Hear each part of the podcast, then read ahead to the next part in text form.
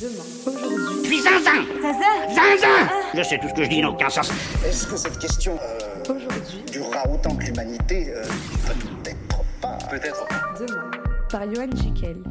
Hello mes petits pangolins, nouveau jour de confinement. Non non, ce n'est pas un poisson d'avril. Un poison peut-être. Les rues sont vides, ton frigo est plein, tu as bien mis trois jours à ranger ton tiroir de salle de bain, des pigeons se foutent de ta gueule par la fenêtre, le docteur Raoult n'était pas une réincarnation de Dieu, et pendant ce temps, Nabila essaie sûrement de compter à rebours en partant d'un milliard, tout en se demandant si elle aura assez de shampoing pour tenir jusqu'à la fin du confinement, et un pompier et une aide-soignante d'Aubagne ont été sommés par leurs voisins de déménager pour éviter toute contamination.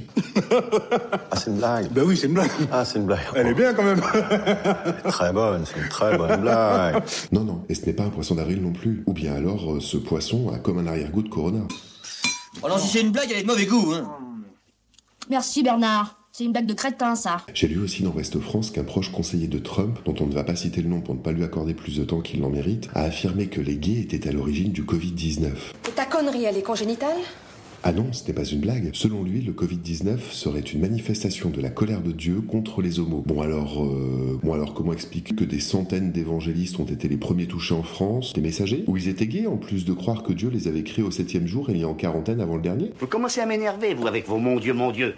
Je sais que vous désapprouvez ces méthodes, Au point nous en sommes. mais ce sont des méthodes modernes, il faudra vous y faire, là Je me dis que nous pourrions échanger des masques contre une poignée de cons, quelques faux sachants, des chroniqueurs BFM et des twittos devenus récemment spécialistes en infectiologie, mais bon, pas certain que la Chine les accepte. Visiblement, le confinement commence à montrer ses premiers effets sur la psychologie humaine. On marche sur la tête. Enfin non, que dis-je, sans les mains selon Rachida Dati, qui somme la maire de Paris de désinfecter les rues. Mais sinon vous avez rien de plus festif. Le Karcher n'est plus très à la mode en politique. Euh, Rachida, euh, mais dans la mesure où sortir est proscrit et qu'a priori on ne marche pas sur les mains, je ne vois pas bien l'intérêt. Allez, casse-toi.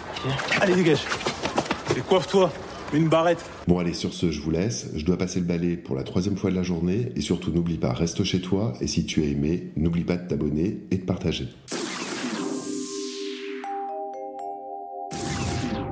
Pour réécouter ou écouter ces podcasts, rendez-vous sur toutes les plateformes. Et si vous voulez discuter de ce que nous sommes devenus et inventer demain, aujourd'hui, autrement, on se retrouve sur Facebook.